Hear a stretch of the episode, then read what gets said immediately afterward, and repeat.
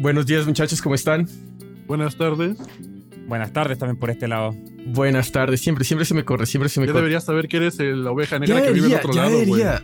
Es verdad, es verdad, es verdad. Eres el Lo único tengo que integrar en está el en chip. otro pi- país. No necesariamente, no necesariamente. Nuestra invitada también está en otro país y está en mi zona horaria. Cierto. Está en mi zona horaria.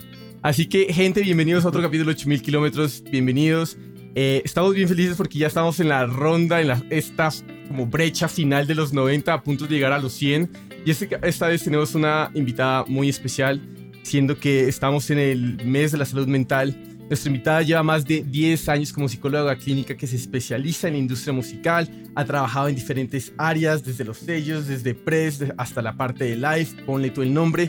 En este momento trabaja más que todo con artistas y profesionales de la industria para aumentar aún así la exposición de la salud mental en esta industria, enfocándose sobre todo también en adicción, ansiedad, depresión y otras áreas de la salud mental. Nuestra invitada también ha sido miembro o es miembro de She Said So y ha trabajado en el mes de la conciencia eh, de la salud mental en empresas como Tune- TuneCore, Berklee College- College of Music y por favor muchachos, fuerte aplauso para Rosana Corbacho. Hola Rosana, ¿cómo estás? Buenos días, buenos días, buenas tardes. Buenos días, buenos días y buenas tardes. ¿Cómo estás? Muy bien, muy contenta de estar aquí con vosotros.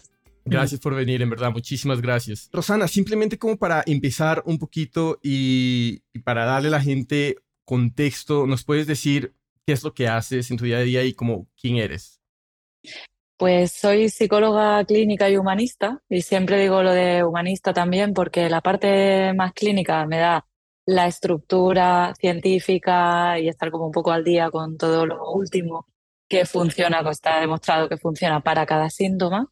Eh, y la parte humanista tiene más que ver con ayudar a las personas a conocerse, a avanzar y se trabaja lo clínico o lo- la sintomatología porque nos puede impedir desarrollarnos o vivirnos plenamente en quienes somos. Em, eso es como la parte más de la teoría o de, por- de dónde, de dónde vengo. Eh, mi columna vertebral en cuanto a mi trabajo es la consulta, donde trabajo solamente con artistas de todos los estilos musicales, tanto en terapia individual como tengo también algunas bandas, eh, y todos los profesionales del sector, desde managers hasta gente que trabaja en prensa o en festivales. Digamos que el único requisito para que yo vea a alguien en terapia es primero que trabajen en música y segundo que yo tenga espacio en la agenda.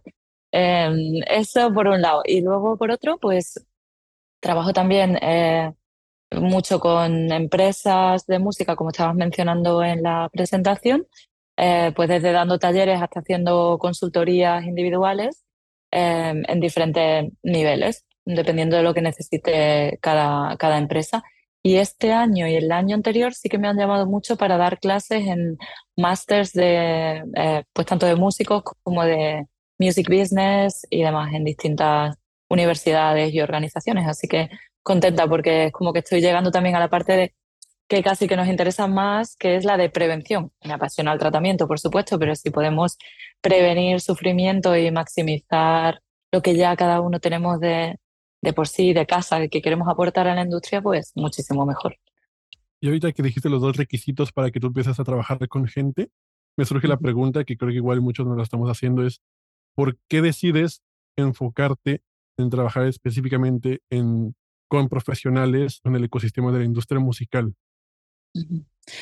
Pues Luis, es muy buena pregunta porque realmente ahí creo que empezó como la clave de lo que siento que es mi misión en la vida. Que eh, yo empecé al contrario que la bueno, que la mayoría, hay mucha gente que empieza de muchas maneras, pero primero empecé a trabajar en, en música, en, en la industria musical, en Londres, eh, donde llegué sin saber inglés y sin plantearme que quería trabajar en la industria de la música porque soy de un pueblo del medio de la nada, en Extremadura, entonces no es algo que te planteas ni siquiera. Eh, pero sí que, bueno, en Inglaterra y en Reino Unido, pues eh, me encantaba la música que salía de ahí y estaba fascinada por por qué sale de ahí tanta música nueva. Y me fui a vivir allí y empecé a trabajar en Virgin, en la tienda de discos, y aprendí inglés allí también. Fue como todo un poco... Y cuando ya sabía inglés y todos mis amigos y mis amigas eran eh, tanto músicos como trabajaban en diferentes em, partes del sector, pues a mí me fascinaba cuánta pasión se movía en la música. O sea, se movía muchísima pasión. Y por otra parte, mi propia pasión era el cerebro humano, qué es lo que pasa por dentro, cómo es la vivencia humana de, de esas pasiones. Y cuando ya llevas un poco más de tiempo, como en todo sitio, empiezas a ver el, el lado B y todo lo que se sufría también. Y ahí fue donde yo dije, aquí hay que hacer algo. Pensaba que ya había, pero no, no había nadie, o por lo menos mis amigos, desde luego que ya te digo que no lo conocían. Y al final me puse yo a estudiarlo, pero al mismo tiempo que trabajaba ya en sellos, en prensa. O sea que estuve trabajando a tiempo completo y estudiando a tiempo completo, siendo muy madrugadora. Em, y así ha sido la, la trayectoria. Realmente luego ya volver a España y trabajar en una agencia de bookings, eh, Before Bookings, la más grande que hay en, en España de música electrónica. Y nada, yéndome mucho de tour manager, trabajando en festivales, todo esto pues con los libros a cuestas y aprendiendo qué es lo que estaba pasando por dentro, mientras que veía cómo se traducía eso en la conducta de fuera, observable. Me gustó mucho que dijiste algo hay que hacer porque definitivamente yo creo que algo hay que hacer, todos lo saben, pero eh, te queríamos preguntar y antes de adentrarnos como de lleno a la industria musical como tal, eh, ¿cuál crees tú que es, la mayor diferencia entre los problemas de salud mental que hay en general, digamos, en cualquier industria o, digamos, nivel mercado global versus la industria musical? ¿Qué fenómenos se ven más en esta industria o más fuera de esta industria, etcétera? ¿Cuáles son las mayores diferencias que tú has visto? Aparte de la competitividad, que quizá, bueno, eso podríamos verlo también en, en otras profesiones como pues eh, la gente que actúa también en el teatro, cine, pues sí, claro, hay mucha competición. De hecho, sí que al principio sí que traté también con algunos actores y actrices, pero ya no, ya solamente me limito a esto porque hay bastante trabajo. eh, uno de los elementos es que a mí me da la impresión de que ni nosotros dentro de la industria en general valoramos todo el sufrimiento que viene con el trabajo, ni desde la sociedad se ve desde fuera toda la dedicación y el sufrimiento que viene con el trabajo aquí. Entonces es como de alguna manera asumir que tienes que estar sufriendo o que tienes que trabajar gratis o que, bueno, es que es lo que toca porque estás en esa posición y que qué suerte que tengas esa oportunidad. Entonces ahí viene mucho strings attached, ¿no? Eh, al final, eh, si tú llegas a una posición donde trabajas muchas horas, no tienes vida personal, hay mucha presión, mucha competición y encima ni lo aprecian los de dentro porque han pasado claro. por ahí, ni desde fuera lo aprecian tampoco porque dicen, ¡buah, qué guay! Trabajas en la industria del entretenimiento. Entonces es, ¿y te pagan por eso? Y tú dices, bueno, a veces sí, espero que me paguen en el futuro, ¿no? sí. Entonces creo que hay mucha... Eh, eh, sí, hay un gran vacío entre lo que realmente pasa detrás de, detrás de, bueno, en el backstage y en tu vida personal, eh, solamente se ve el resultado final, donde además en el resultado final, cuando te encuentras con la sociedad, poniéndolo así en capital letters, eh, pues la sociedad lo que ve, ¡ay, qué espectáculo más bonito! ¡Qué guay! Un músico de clásica. Pues sí, hace lo que le gusta. Sí, lleva desde los cinco años estudiando para, para llegar a ese momento. Entonces, bueno, que no se ve mucho lo que hay detrás. Entonces también eso parte de mi misión, el poder ver y el que las personas, como con este tipo de podcast, que puedan ver realmente qué es lo que pasa ahí, ¿no? Para poder llegar a, a lo que parece tan guay desde fuera. Y es interesante que mencionas que, eh, claro, siempre por fuera se va a ver como bien glamuroso, bien como eh, novedoso trabajar en la industria musical. Entonces siento que eso como que tapa un montón el trabajo por detrás. Eso cubre ese, ese sacrificio que hay y a veces, digamos, por así decirlo, la falta a veces de remuneración. Por ejemplo, acá en Colombia muchos a, artistas independientes mmm, no están bien remunerados porque hay una percepción también dentro de la industria que cierto tipo de música o la música también viene gratis. Entonces, claro, que a un artista ya le llegue la oportunidad de que me van a pagar, más no necesariamente tiene que ser una buena remuneración. Dice como, ok, sí, listo, de una. Mm, ahí está, pues, un poco ver cuál es la situación de, de cada uno, ¿no? Que, podamos. Yo creo que es importante el, el poder empezar a, darle espacio al poder decidir, porque muchas veces no decidimos. Es bueno por inercia, por presiones, porque es lo que toca, o luego ya cuando, y siempre nos ponemos el, cuando llegue allí, entonces ya decidiré. y lo ponemos en el futuro. Entonces, esos artistas que a lo mejor no han sido valorados cuando han empezado, o por el estilo musical o lo que sea, dicen, no, es que si llegase a tocar en no sé qué festival, entonces yo ahí ya sí marcaría mis condiciones. Y no es real, no es real, porque cuando llegas a ese festival tienes un manager, un booker, eh, los del festival que tocan las bandas que te han gustado toda la vida, y ahí es más difícil todavía. Mientras más alto llegas, poner esos límites. Entonces, un poco ver, ¿puedes vivir de esto? ¿Cuánto quieres darle? ¿Tienes otra forma de sustento? ¿Quieres hacerlo para siempre, así, gratis? O es un poco ver, escucharte y no tomar las decisiones tanto desde el miedo o la presión externa, sino un poco pues ver cuánto te está afectando el miedo y hacia dónde quieres ir con, con esto. Me parece lícito que las personas toquen gratis o por poco dinero si, si eso es lo que quieren, pero que sea lo que quieran, realmente, que no se engañen, es lo único a lo que yo invito. Yo, yo estoy súper de acuerdo en ese sentido de que muchas, muchas veces los que nos incursionamos a esta industria lo, lo fanatizamos, lo romantizamos de tal grado que cuando ya estamos dentro no nos percatamos de ciertas cosas porque decimos, o sea, soy un privilegiado el hecho de estar aquí trabajando en la industria musical y al final muchas veces siento que uno se enfrenta a estos problemas que, de salud mental más que como, como, como, como algo de control, o sea, ya, ya, ya sucedió, ya estoy aquí, tengo que eh, solucionarlo, en vez de como prevenirlo y pensarlo desde antes, sabiendo un poquito como las consecuencias que el hecho de estar trabajando de estas formas pueden llevar a, a, reflejarse en la vida personal. Y, te quería preguntar justo un poquito como, o sea, uno como persona que igual y no pensó en su momento y que ya está dentro de la industria, si hay algunos indicadores que, que, que debemos poner atención, prestar atención para determinar, ok, ya estoy empezando a, a tener como ciertos problemas de salud mental, lidiar con ciertas cositas, que podamos nosotros como saber cómo identificar. Qué bien hecho. Claro, porque una de las características de esta industria es que va muy rápido. Va muy rápido y siempre estamos en el futuro, qué es lo que voy a hacer siguiente, eh, cómo es el deadline, las responsabilidades que tenemos con todo lo que hay alrededor, ya sea desde la parte del músico como la parte de cualquier persona de la industria. Entonces, eh, el ir tirando de fuerza de voluntad, de un poco más, de estirarme, eh, porque soy un privilegiado, todos estos pensamientos ¿no? que nos empujan a, a extendernos un poco más y a escuchar menos los límites del cuerpo. Porque además, si nos paramos y decimos, uy, no me siento tan seguro, tan fuerte, tan despierto como en el primer festival que monté, ah, que pues, jo, qué miedo, ¿no? Porque encima, como hay 50 mm, personas que quieren esta posición, ¿cómo me voy a atrever yo ahí claro. en esa sensación de vulnerabilidad a decir, necesito un descanso? es que es difícil. Entonces, primero tener en cuenta que eso es difícil. Y como acknowledge, darle espacio también dentro de uno. Y luego los eh, signos mmm, más claros así de salud mental, eh, tanto en uno mismo como verlo en otros, en compañeros y en compañeras, eh, digamos que todos podemos tener síntomas de todo, realmente. Claro. O sea, todos tenemos ansiedad, pero no todos tenemos un trastorno de ansiedad. Todos podemos tener días tristes, pero no todos tenemos depresión. Entonces, un poco, ¿cómo sé que tengo que pararme y, y prestarle atención de verdad a esto? Pues cuando, primero el ver eh, cómo está afectando a tu vida, a tu vida personal.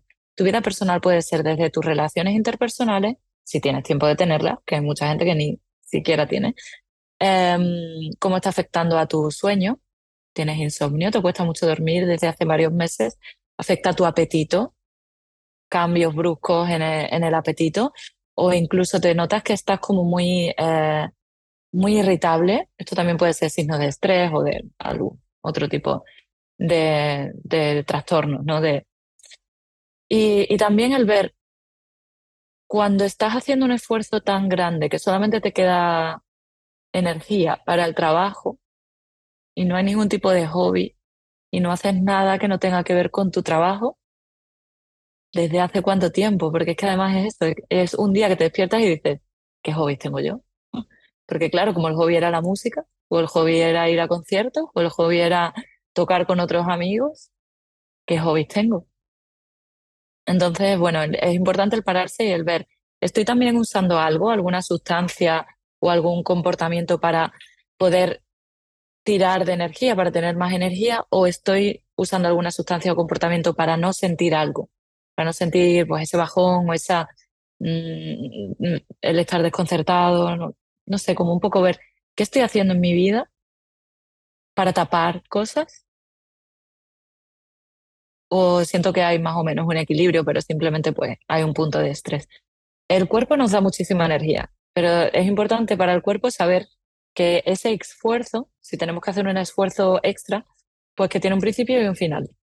Si yo digo, voy a trabajar esta temporada de festivales, voy a dormir poco, no voy a ver a mis amigos, a mi familia, pero va a ser la temporada de verano, ok, el cuerpo lo aguanta. Pero si yo digo, bueno, yo empiezo ahora y ya veré cuándo acabo, entonces ahí es cuando el cuerpo empieza como a petar. Importante también ver ahí dónde está el principio y el final, y si se ve el final. De acuerdo, o sea, siento que mientras estás hablando, no sé si ustedes muchachos, pero estoy, estoy, estoy sintiéndome súper con todo. y, y, y, es cierto, digamos, cuando, cuando yo me encuentro, por ejemplo, sé que viene una semana que va a ser a tope, me preparo. O sea, como esa preparación mental y saber que puede tener un principio y un final hace que probablemente si no estoy preparado otra semana y me coge así desapercibido, no aguanto la semana. O sea, siento que es un jueves y es un lunes apenas. Entonces, completamente de acuerdo con lo que estás diciendo y digamos, una de las cuestiones que eh, nos gustaría como para irnos metiendo más poco a poco en este tema es, esta industria trae mucho estrés por diferentes factores. Tiene las redes sociales, la necesidad constante a veces incluso de ciertos artistas de turear, cuando probablemente turear no, no, no genera suficientes ingresos, un modelo de streaming que limita los ingresos de los artistas también, independientes sobre todo. Y esto más que culpa son como condiciones de por sí que tiene la industria musical, de acuerdo que individualmente es muy difícil poder llegar a cambiar y afecta tanto a profesionales como a los, a los mismos artistas. Entonces mi pregunta es como, ¿cuál es como tu proceso cuando te llega un paciente y te dice como, Rosana, estoy agotado, no aguanto más, quiero, quiero votar todo? O sea, ¿cómo, cómo es ese proceso de embarque? Antes de responderte a esa pregunta, Jorge, ¿tú qué haces para prepararte antes de una semana estresante? Primero me, me siento y me pongo a hacer como, ok, esta semana hay que hacer X, Y, Z, y lo voy anotando en un papelito. Es como que de por sí ya hoy, al, hecho de anotarlo, me prepara en cuerpo diciendo como sé qué tipo de energía voy a necesitar.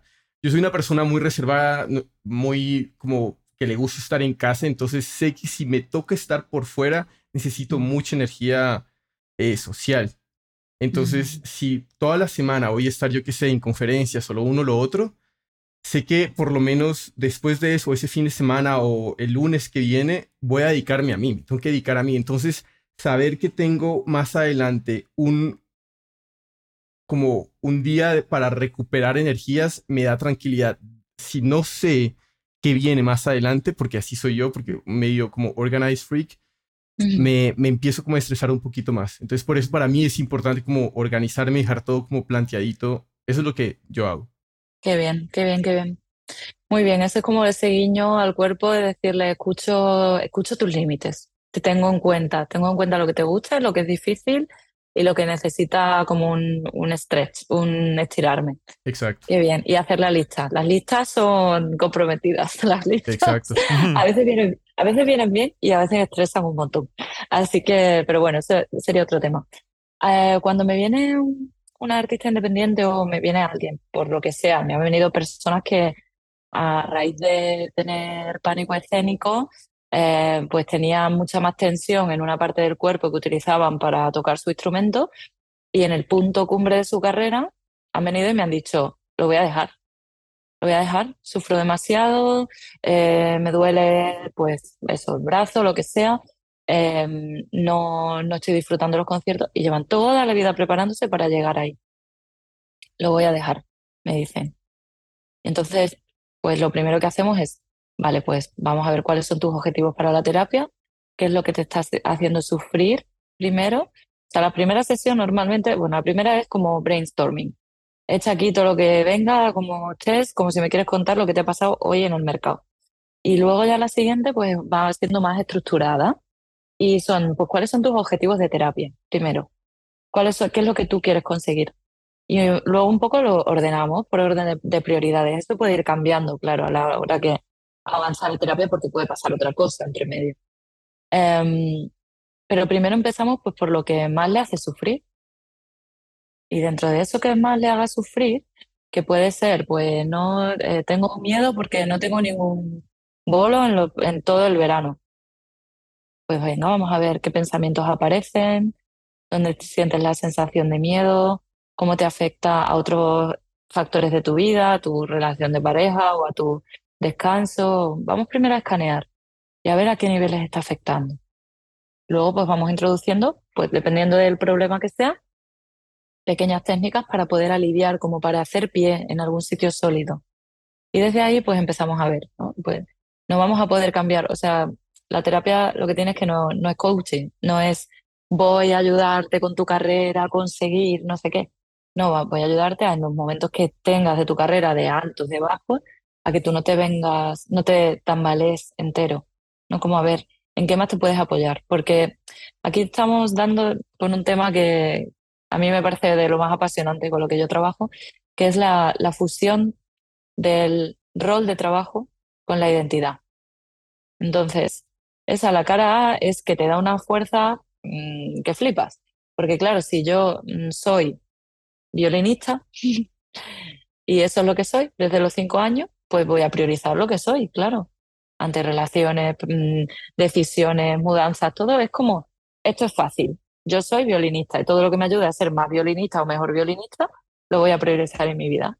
Entonces, cuando va bien, pues venga, mucha velocidad, mucha energía, mucha fuerza, mucha, mucha concentración. Pero ¿qué pasa cuando a ese violinista o a esa violinista le duele la muñeca? Pues que ya no solamente peligra su rol de trabajo, voy a tener que buscar otro trabajo, es que peligra su identidad. Entonces eso hay que tratarlo con mucho cuidado. No puedo llegar y decirle a un violinista, bueno, pues empieza a mirar a ver si te puedes hacer profesora de yoga, porque es que le estoy tirando por tierra toda su vida Claro. entera, desde los cinco años, antes de que su cerebro estuviese incluso formado. Por lo tanto, primero un poco como este elementos de compasión, de, bueno, pues qué mal tiene que, o sea, yo creo que quizás puede que sea uno de mis fuertes, ¿no? El poder conocer tantos elementos y tantos aspectos de la industria de la música en tantos sectores dentro de la música tan dispares, pero al mismo tiempo es el mismo entorno, eh, pues sí que siento que puedo tener esa conexión con la compasión y la empatía de saber cómo de importante es esto y no minimizar ningún tipo de sufrimiento que está teniendo la persona que viene, que viene a verme. Entonces, bueno, empezamos por partes. empezamos siempre por partes. ¿Qué es lo más urgente para esa persona? Y a lo mejor a, a raíz de que está sufriendo mucho porque tiene miedo, que no tiene bolos, o le han echado el sello donde estaba, o, o lo que sea, o es un manager y se le han ido tres artistas, pues vamos a ver primero qué es lo que más le afecta. Vamos a buscar la estabilización de la persona. Y desde la solidez, yo, mi propia psicóloga, Robina, eh, hace muchísimos años me dijo una frase que me encanta, que es, las sombras solo se pueden ver desde la luz. Entonces, primero hay que buscar cierta estabilidad y desde ahí empezamos a trabajar lo que no funciona. Me, me encanta. Y algo, bueno, algo que estabas mencionando que creo que resonó, que resonó mucho en mí y creo que resonó mucho en todos nosotros que estamos aquí presentes, es el hecho de encontrar límites entre la profesión, lo que somos como en la industria musical y uno mismo, ¿no? O sea, creo que yo creo que la industria es una indu- eh, musical es una industria que te exige demasiadas cosas como el hecho de estar todo el tiempo disponible para el artista que estás trabajando, que en el teléfono, que en, el- en el, en el ordenador, que no es que estoy aquí trabajando entonces como tengo esta oportunidad debo hacerlo mejor y estoy como todo el tiempo trabajando, con- conociendo gente, networking, gente, eventos. O sea, es como, o sea, un- es un no parar, un no parar, un no parar, que sí, evidentemente a veces, a, a mí me ha pasado y creo que a muchos nos dan una semana de vacaciones y es como, ¿y qué hago ahora? ¿No? Es como, ¿qué, qué estoy haciendo? O sea, no, no sé qué hacer de mi vida ahorita y, y, y me meto a Spotify for RGs, veo data y digo, no, no debo estar haciendo esto, debo estar haciendo otro tipo de cosas, ¿no?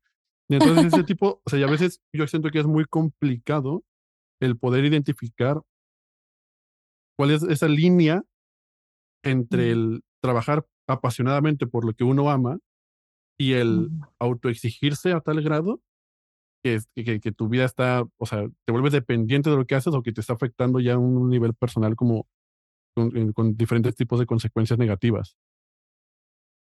Luis, ¿tú qué haces? después de un festival o las conferencias? o ¿Tú qué, qué el, el día siguiente qué haces? Puede ser poner lavadoras, ¿eh? O sea, todo vale. El día siguiente, este, después de un festival, me quedo en mi casa. Te quedas en me tu quedo en mi casa todo el día. este, leo, hablo, hablo con mi familia, hablo con mi hermano, con mi mamá, con mi papá. Eso es, o sea, es un must. Y me cocino, o si no, o si tengo mucha pereza, me pido un, un delivery, un Uber Eats, un Globo ahí. Y, y escucho música, o sea, quieras o no, o sea, escucho demasiada música y ya leo, escucho música y me, cuido con mi familia. Eso es lo que hago principalmente. Mm. Muy bien, muy bien. ¿Y cómo te sientes ese día? Tranquilo. O sea, como que ya pasó la tormenta y estoy en una lanchita, ahí feliz con mi bandrita, ahí tranquilo. Qué bien, qué bien. Pues mira, eso es, eh, es muy buen aterrizaje ese. Porque de hecho aquí entre los límites de eh, lo profesional y lo personal, tocamos en algo que es muy importante, que son a nivel de los neurotransmisores que se mueven y las partes que se activan a nivel neuronal. Eh, cuando estamos concentrados haciendo algo, ya no solamente con la identidad, sino algo más presente. Cuando tú estás concentrado haciendo algo, ya sea pues, estar trabajando en no sé qué, o con la lista de cosas de hacer, que hacer, o mandando un email que es importante, que esté estructurado, o planificando qué es lo que vas a hacer en los siguientes seis meses. Ahí se activa la dopamina y el corte prefrontal, digamos así, muy sencillamente. Estamos como en el sistema de concentración, de motivación, el que nos motiva como a ir hacia un objetivo, ¿vale? Y lo podemos disfrutar incluso, ¿no? Está guay cuando estamos concentrados y estamos ahí haciendo algo que nos hace sentir útiles, como que completamos cosas. Es una sensación, un feel good, la dopamina, bien. Pero cuando pasamos mucho tiempo en ese sistema, podemos llegar a, sentir como, uff, estoy cansado, estoy sobrepasado. cuando no hay un balance, un aterrizaje, pues podemos empezar a sentir, a experimentar los efectos del estrés, del burnout, de todo esto. ¿Y cómo lo contrarrestamos? Normalmente el problema que tenemos en la sociedad actual, sobre todo, es que intentamos contrarrestar ese cansancio, ese no llego, con trabajar más. Entonces me estoy metiendo más todavía en esa situación de, estrés que me sobrepasa, no estrés positivo, reto y demás, sino estrés, me sobrepasa, me bloqueo, procrastino, pero siento ese estrés. Entonces la forma de contrarrestarlo eh, pues viene por activar el soothing system. Soothing system como sistema de relajación, de conexión, que tiene que ver con la, con la oxitocina y con el sistema de opiáceos, opiáceos natural del cerebro. Y esto se activa cuando conectamos con otras personas, por eso lo de hablar con tu familia, fantástico. Con el estar simplemente haciendo una tarea que la estoy haciendo porque me gusta, no tiene ningún objetivo, sino simplemente la disfruto. Puede ser un paseo, puede ser eh, leer, eh, puede ser escuchar música, pero si no la estoy escuchando pensando, esto lo meto en el siguiente festival o en el siguiente podcast. O sea, si es simplemente por el, incluso música que normalmente no escuches para el trabajo, ¿no? Sería incluso mejor.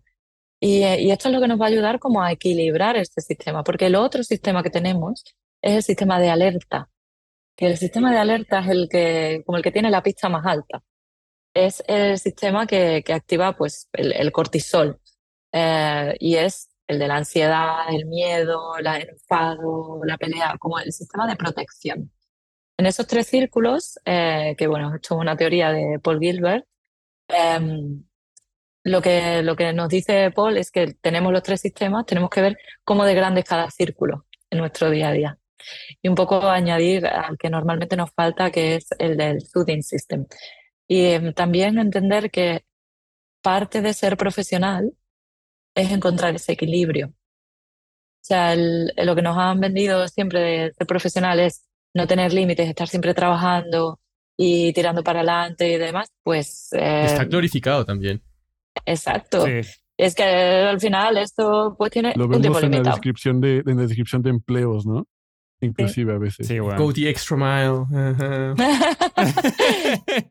Estoy dispuesto a trabajar horas extras. Sí. Total. No tengo, vida, no tengo vida personal, no os preocupéis, ni plantas tengo. Mis plantas se me mueren, güey. De todos modos, no pasa nada. A ver, a ver, que, y yo empiezo reconociendo yo que yo estoy aquí de la parte psicóloga, pero que el otro día cuando estuve en, en, en Sony, en- bueno, dando una clase para el máster de Music Business, el IMB, llegué con una muleta y les dije, bueno, yo estoy aquí porque hace falta que hablemos de prevención dentro de la industria de la música, porque hace una semana me atropelló un taxi en Sevilla, donde yo vivo, estando debajo del taxi todavía sin saber si me había roto algo lo primero que pensé fue, no pienso cancelar nada. Sí. Y llevo muchas horas de vuelo de terapia para mí. Wow. Impresionante. Y me imagino Y que no ese lo cancela. pensamiento, ese pensamiento también, no sé, debe pasarle a mucha gente, quizás con menos, con menos, con menos, con menos, en menor grado. No creo que si a nosotros nos atropellan, pensemos en, en no cancelar nada, pero, pero eh, Rosana, a lo largo de tu respuesta anterior, mencionaste muchos conceptos. Mencionaste oxitocina, esa sensación de relajo, mencionaste eh, las relaciones, identidad, incluso dopamina. Y a mí se me viene un concepto a la cabeza que, que agarra todo eso y quería hacer tu opinión. Y creo que es muy importante hoy en día en la industria, pero quería hacer tu opinión. Que eh, respecto al rol actual que juegan las redes sociales en eh, la industria musical, ¿qué opinas tú como psicóloga de las redes sociales? Y quiero dejar la pregunta ahí abierta, lo menos sesgada posible. Pero creo que como que abarca sesgada todos esos conceptos. Claro, muy bien. Eh, ¿te has leído el libro de Dopamine Nation de eh, Lemke? Yo no.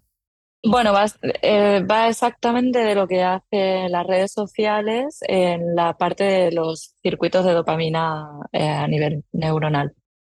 Pero bueno, dejando la neurociencia un poco aparte para que sea accesible a todo el mundo, eh, lo que estamos haciendo, lo que le pasa al cerebro es que le gusta lo nuevo. O sea, el cerebro quiere novedad, quiere lo nuevo. Por eso las redes sociales pues nos están dando como pequeños, eh, em, es que me sale en inglés, bueno, como pequeños, ¿Dosis? pequeñas dosis, sí, pequeñas dosis de lo nuevo, lo nuevo, la dopamina, lo nuevo, lo nuevo.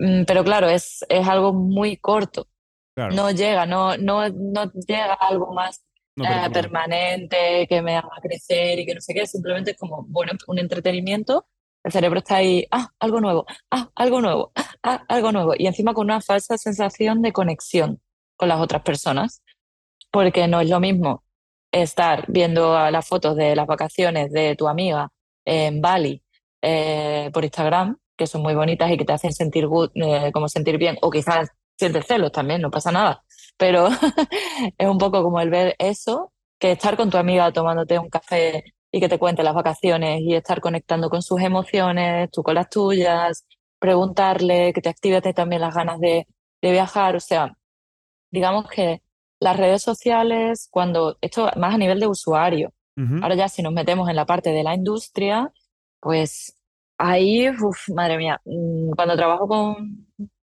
músicos que tienen, digamos, mucha responsabilidad de AKA followers y sellos discográficos grandes y demás, y todo lo que le piden son, es que tienes que hacer más contenido, es que tienes que poner más contenido, es que, eh, pues eso es totalmente, em, bueno, es como otra vez activamos los circuitos del miedo. Y estoy desde el miedo compartiendo cosas, sintiéndome invadida todo el rato, sin límites y con la vida expuesta ahí, sin saber muy bien cuál es mi vida y cuál es la vida que tengo que poner. Entonces, cuando me han venido pacientes y me han dicho, es que me voy de vacaciones y no quiero estar todo el rato, pero me lo piden, lo tengo que hacer, es parte del trabajo. Y yo, uno de los indicativos es, limítalo en la medida de lo posible. O sea, si puedes hacer un montón de fotos, yo qué sé, y planificarte media hora al día a tal hora es el rato de trabajar. Y ahí me, me planifico los posts o hago lo que tenga que hacer. Es un poco, aquí lo que, lo que busco con las redes sociales sobre todo es, primero ver desde dónde me conecto, desde dónde me conecto. Si me estoy conectando desde el miedo, desde el aburrimiento, desde mm, simplemente pasar el rato para llenar espacio, llenar vacío, para no sentir algo o para sentir algo más, ¿vale? Y decirnos la verdad, otra vez aquí, ¿no? Si digo, bueno, tengo un bloqueo creativo de la leche, esto lo he oído así de veces. Eh, es que, bueno, tenía un bloqueo creativo, llevaba 10 años, 10 años, 10 horas en el estudio y me metí en la- el Instagram de mi artista favorito para buscar inspiración. Y yo, ah, ¿y conseguiste in- inspiración? Ah, pues la verdad es que estuve 45 minutos, me sentí fatal, acabé llorando y encima Sí, pensé po. que nunca voy a llegar allí, soy de demasiado mayor, no sé qué, bueno, pues todas las cosas, ¿no? Entonces, un poco ver cómo me siento antes de entrar en las redes sociales, porque una vez que entré ahí, eso es muy automático todo. Ahí va en piloto automático. ¿Y cómo me siento después? Y un poco el, el hacer ese espacio de, porque es muy difícil estar sin hacer nada. Es muy difícil estar sin hacer nada. Como un poco cuando estoy sin hacer nada y me atrevo a aburrirme, ¿qué es lo que sale de ahí? Porque a veces sale incluso la creatividad. O incluso el ver, pues hay una emoción difícil que llevo tiempo eh, posponiendo sentir y ahora la puedo sentir. Entonces, si estamos todo el rato fuera, nos estamos exponiendo a la opinión de la gente, a estar en piloto automático, a desconectarnos de lo que está pasando en el presente. Entonces, bueno, yo no digo ni las condeno porque está muy bien tener redes sociales y, y poder utilizarlo como una herramienta más de relación con el mundo, pero que también tengamos de lo otro, de la conexión real. No es lo mismo mirar eh, vídeos de gatos en YouTube que tener un gato, ¿no? Digo yo. Eh, y no es lo mismo estar eh, aparentemente conectado con el mundo, pero no haber hablado con nadie en persona durante dos semanas. Lo hemos tenido en la pandemia. O sea, la sensación de subidón que yo personalmente he tenido, bueno, para personas que tengan fobia social quizás es diferente, ¿no? Pero eh, de haber estado encerrada sin ver a nadie, a de repente, y tener, construir unas relaciones con esas personas. Yo trabajo todo online, eh, pero ver a mis pacientes o amigas en persona y de repente sentir como todo el cuerpo entero reacciona. Entonces, mi invitación sobre todo es a, a ver dentro de esos límites a qué le estamos dedicando todo el tiempo. A trabajar, a las redes sociales o a qué más. ¿Qué es lo que falta ahí? ¿O cómo me hace sentir ese pequeño guiño del ratito que me voy a un parque o el ratito que quedo con una amiga?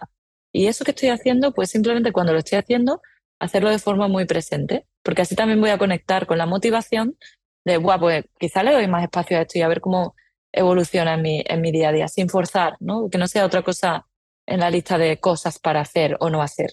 Porque si me machaco porque estoy todo el rato en las redes sociales, eso tampoco es bueno. Entonces, un poco, vamos a empezar de menos a más, siempre.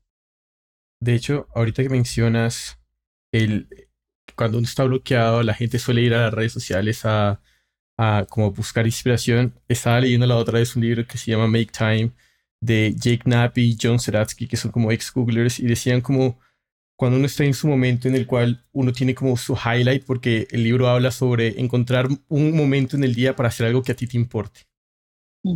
Y dicen que cuando estás en, tu momento de que estás elaborando tu, tu highlight y estás bloqueado, déjate estar bloqueado. Porque incluso si a uno a veces suele ir a, a una red social, al celular, son como unos de 10 a 15 minutos para uno volver a arrancar el motor cerebral de un cambio de la tarea de las redes sociales a lo que sea que estabas haciendo. Y el hecho también de dejarse estar bloqueado deja que la mente esté deambulando, como cocinándose en sus propios jugos para resultar en algo mejor, que es Mm. probablemente eh, más rápido y pues sí, puede ser más frustrante porque uno está acostumbrado, como bien decías, a, no- a la novelería, a llegar a ese punto nuevamente de inspiración y retomar el labor que uno quería realmente hacer. De hecho, mm, yo siempre lo resumo en eh, si tienes que hacer algo y no puedes estar componiendo porque no te llega, a veces puedes, si ya lo puedes sostener, quedarte ahí con, la con el disconfort y bueno, un poco empezar a identificar qué sientes y todo eso, eso es lo ideal. Pero hasta que puedas llegar a eso, em, intenta sustituir eh, adormecer, que es lo que hacemos con las redes sociales o con eh, ver series o lo que sea, por autocuidado, porque eso va a ser más efectivo. O sea, si dices, Buah, es que llevo mucho rato en el estudio, tengo ganas de meterme simplemente en las redes sociales para desconectar de esta sensación de incomodidad, de frustración, pues en vez de eso a lo mejor vete a dar un paseo. Mm, queda con alguien. Haz algo que también te va a distraer, pero que sea más de autocuidado, que, que simplemente numbing yourself, ¿no? Como en vez de ese estar como acolchado Y luego, por otra parte, en torno a lo de la creatividad, si hacemos un escáner cerebral cuando estamos creando, las partes que están activadas tienen, tienen más que ver con la vivencia interna, con las emociones, con... De hecho, decían en un estudio que se activan las mismas partes cuando se está creando. Eh, se activan las mismas partes que cuando estamos soñando o meditando. Eso es como una vivencia interior, conexión interior. Cuando estamos en ver qué es lo que hay fuera, estamos conectando con lo de fuera, la parte de la dopamina, otra vez, prefrontal córtex, el córtex prefrontal, lo que tenemos justo debajo de la frente. Y ahí nos estamos desconectando de nuestro interior. Entonces, por eso es importante, pues, meditar, eh, incluso jugar. Yo, algo que cuando trabajo con bloqueos creativos, eh, vete a hacer algo que te guste, que te divierta, vete a un museo si te gustan los museos, si no, no te vayas. o vete al parque a patinar, lo que sea, todo lo que tenga, lo que fomente el juego, el juego, en vez de la concentración, eh, el juego te va a ayudar, te va a ayudar a acceder a ese lugar que está más interno en el cuerpo que en la cabeza, a nivel de donde lo sentimos. Mm. Qué increíble, me, me, sale una duda ahora, genuinamente, no, o sea, yo hubiera pensado, y yo, yo cuando creo que soy productor, trato, es curioso, pero creo que soy diferente al resto, pero trato de incluso, no, no quiero decir bloquear las emociones porque no es que las bloquee, pero sí trato de, de, usar una parte mucho más racional. En el fondo, tratar de crear desde, una, desde un área del cerebro racional. No sé si eso tiene sentido o no, porque ahora, como que ahora, con lo que estabas diciendo, yo digo de repente, porque lo mejor que yo he hecho muchas veces, y le, lo he hablado con Jorge también, le digo, no sé cómo lo hice. Y como que eso me estresa un poco, decir como no sé cómo lo hice, pero cada vez que trato de hacer algo trato de pensar como racionalmente de qué estoy haciendo, por qué lo estoy haciendo. Entonces como que quizás ese estudio habla un poco de eso, como de quizás esa parte no debería estar activada, la parte como racional. Ah, eh, te lo pregunto porque no tengo idea, la verdad, o si es otra parte del cerebro. No, no, no quizá, sé. quizá, Max, esto es una cuestión de... Mm, porque precisamente que tú digas, no sé cómo lo hice, indica que sí que estabas conectado con esa parte emocional. Claro lo, estabas haciendo desde un lugar ah, que, no, era racional. Y luego, pues te pones a pensar, bueno, ¿y, por qué? ¿Y para qué? El hacia dónde, ¿no? Eh, pues muy bien, mira, un ejemplo con el que yo creo que se suele entender bastante bien. Em, a la creatividad hay que dejarle espacio de juego. Es como decir, vale, yo aquí esto lo estoy haciendo para mí, nunca lo voy a, se lo voy a enseñar a nadie. Y yo siempre digo, pues si, por ejemplo, es alguien de eh, de clásica o de electrónica o de algo que no tiene nada que ver. Ahí mete ese, esa parte, ese sonido que nunca harías en un directo o en la gente que te respeta o lo que sea. Es como, esto es para mí. Nunca se lo voy a enseñar a nadie y darte ese espacio de juego, de mancharte, de pintar, de experimentar. Y luego ya pasamos a la parte de mastering. ¿A qué sé yo lo mando? Lo saco en el mío, se lo mando a alguien quiero enseñárselo a no sé quién para que me dé opinión. Esa es la segunda parte.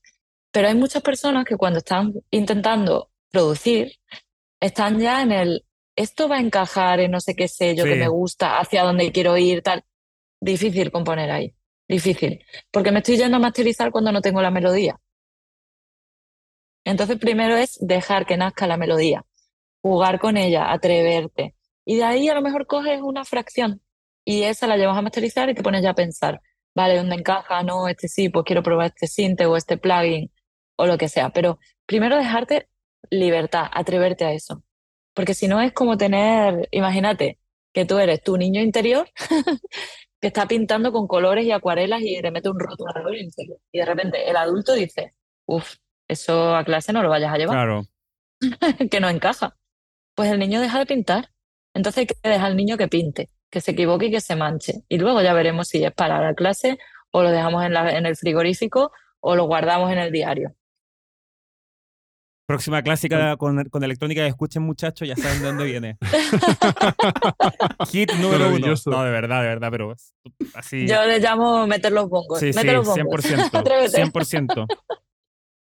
y esto yo creo que, o sea, este ejercicio, como este ejemplo justo que acabamos de percibir como en vivo, literalmente, como estoy diciendo la Max, todo esto, es lo que es súper importante eh, porque al final, o sea, todos, o la industria per se, yo creo que debería enfocarse en identificar estos tipos de problemáticas, este tipo de comportamientos, ese tipo de pensamientos que tenemos a lo largo de nuestro trabajo, nuestra vida laboral, para poder eh, acatarlos y solucionarlos a tiempo, ¿no? Porque, o sea, como decía previamente, muchas veces sucede que lo que hacemos es manejo, manejo de situaciones que ya se nos salieron de control.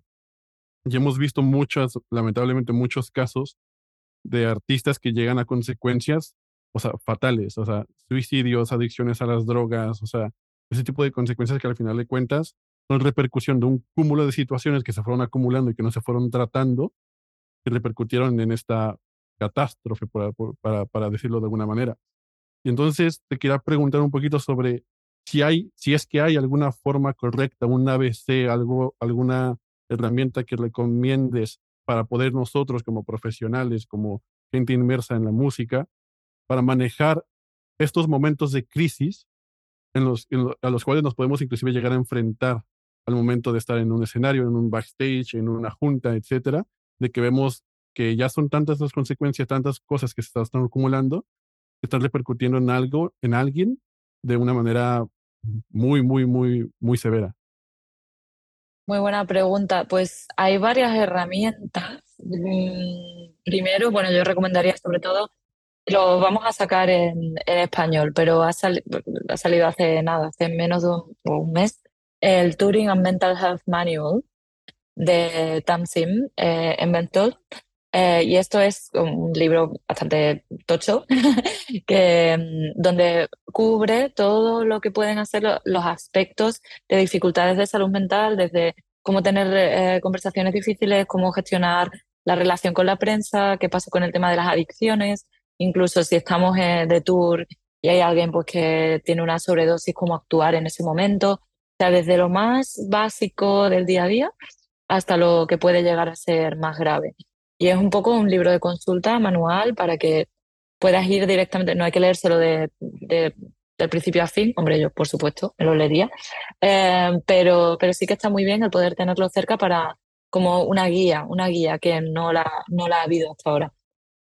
Cada capítulo está escrito pues, por, un, profesional o por varios profesionales y tienen que ver también con incluso eh, pues con eh, higiene del sueño, para cómo gestionar el jet lag, o sea, hay un poco de todo.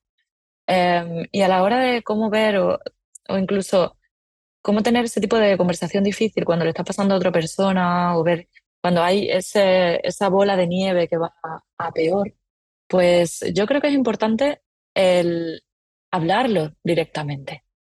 O sea, el poder hablarlo directamente. Porque en la mayoría de los casos donde hay personas que se han suicidado, ya sea mm, voluntariamente, digamos, o por falta de autocuidado, o por una consecuencia de un abuso de sustancias, hay muchas personas a su alrededor. Que no quiere decir que sea su culpa, ni muchísimo menos que eso haya llegado a pasar. Pero la indicación clínica para cuando tenemos miedo de que una persona pueda, pueda morir por suicidio, pues es ir a preguntarle directamente. Oye, hace tiempo que vengo observando esto, pues ya sea, lo que hemos dicho antes, cambios de humor heavy o un cambio en el abuso de sustancias que puede ir de un consumo ocasional a de repente como mucho más excesivo, ir y, poder expresarle, me estoy preocupado. Eh, ¿Cómo es tu red social de apoyo? Eh, quién, a quién tienes ahí, yo te puedo ayudar a buscar a alguien. Estás pensando en el suicidio incluso, ¿no? Porque lo primero que tenemos que hacer es nombrarlo. Por nombrarlo no estamos invitando a una persona que lo haga, no le estamos dando una idea, más bien estamos sacándole de eso que se suele llevar tan en secreto, ¿no? Entonces es importante poder, poder hablarlo directamente. Y, mm, y también eh, el que el poder ser nosotros y nosotras los primeros que, vayamos como compartiendo nuestra experiencia con, con la salud mental. O sea, ya sea, y aquí siempre invito primero al respeto por uno mismo, por una misma. O sea, no, no, no vamos de oversharing, no, no vamos a compartir con todo el mundo en Twitter que acabo de tener un ataque de pánico y no sé qué. A si lo quieres hacer, pero no es lo indicado clínicamente. Primero, protegerte tú.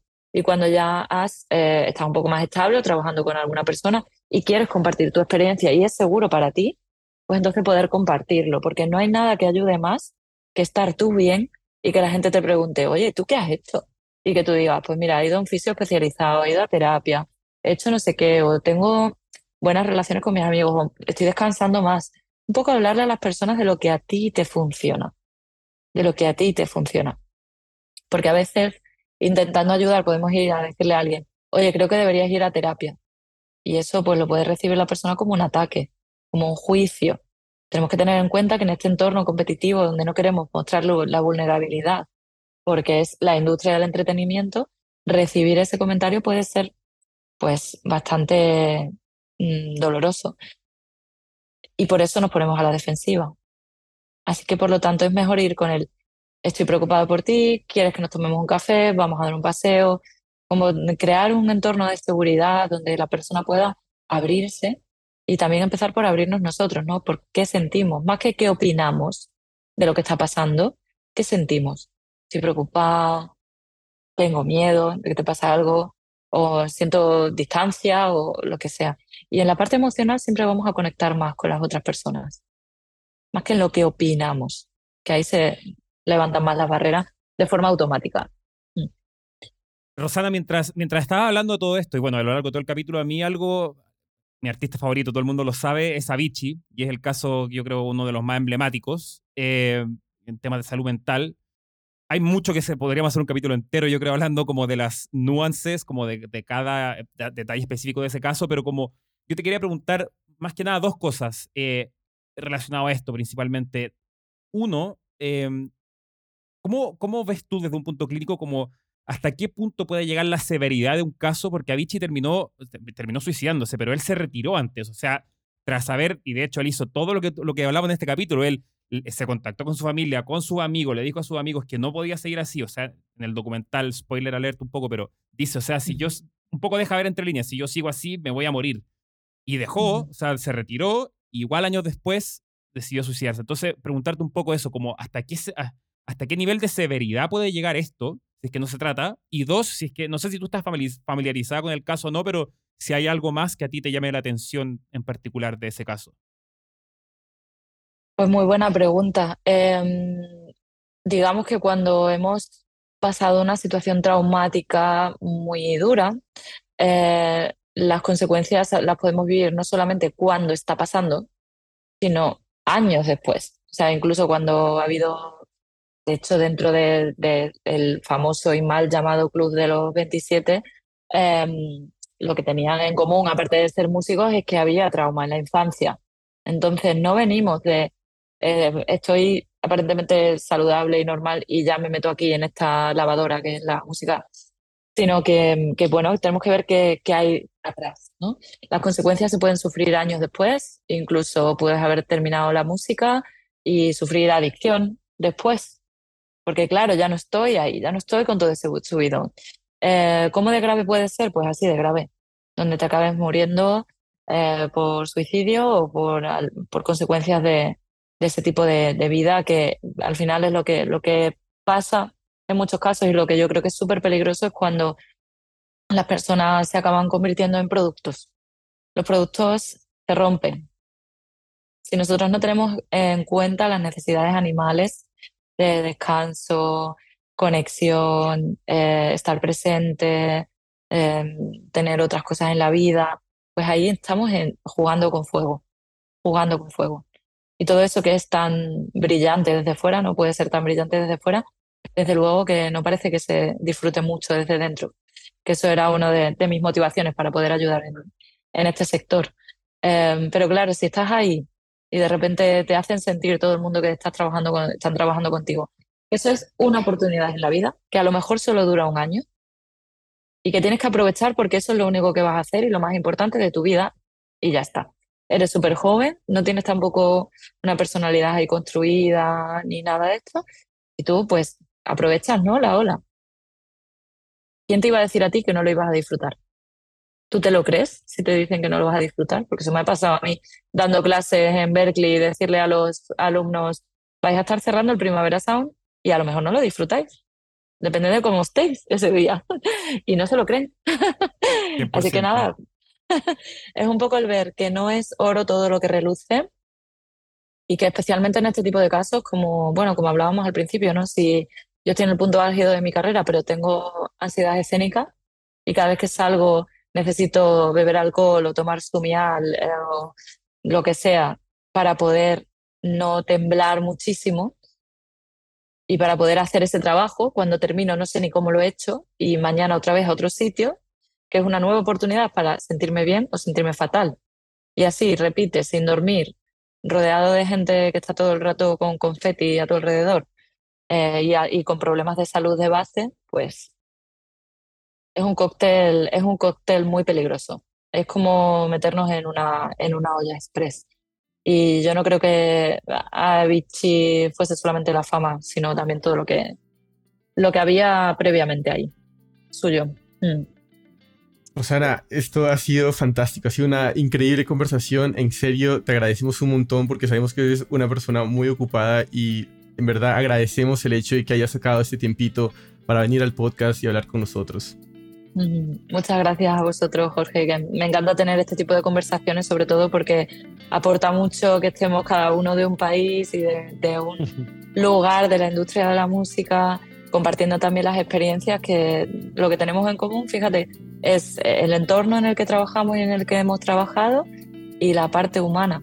Entonces, en esa conexión humana es donde realmente está la solidez y la, y la fortaleza. Así es, así es. Bueno, eh, Rosana, eh, dos cositas. Si la gente te quisiera contactar, ¿cómo es la mejor manera para contactarte? Y si tienes algún consejo final que quieras dejar a nuestra audiencia para manejar este tipo de situaciones, como bien estabas describiendo al final, el canal es tuyo. Muy bien. Pues si me quieren contactar, se pueden poner en contacto conmigo, eh, pues pueden entrar en mi web, que es milatina-therapy.net eh, y me pueden mandar un email desde ahí si quieren o en las redes sociales, pero a lo mejor tardo en contestar porque yo soy desconecto de las redes sociales. y, nada, como último elemento, pues creo que me quedaría con esta parte que hemos estado comentando de el poder apoyarnos en la pasión que todos y todas vivimos en esta industria y cuidar esa pasión teniendo en cuenta que para, para poder llegar lejos y estar presente en lo que pasa en nuestras vidas, tenemos que tener un pie siempre puesto en, en lo demás, no solamente en el trabajo, sino también en todo lo que nos compone como personas. Y eso también es parte de ser profesional. Y que si tenemos problemas, el poder preguntar o incluso el preguntar a otras personas si lo están pasando mal, nos ayuda no solamente a la persona que recibe la ayuda, sino a la que la da. Así que nada, estar abiertos un poco a qué es lo que pasa eh, dentro de vosotros y vosotras mismas y alrededor. Así es, así es. Bueno, Rosana, en verdad, muchísimas gracias. Gente linda, muchísimas, muchísimas gracias de llegar hasta acá. Cerramos capítulo 91. Cuídense mucho y nos estamos hablando la siguiente semana. Chao, chao. Gracias. Chao, chao. Gracias. Chao.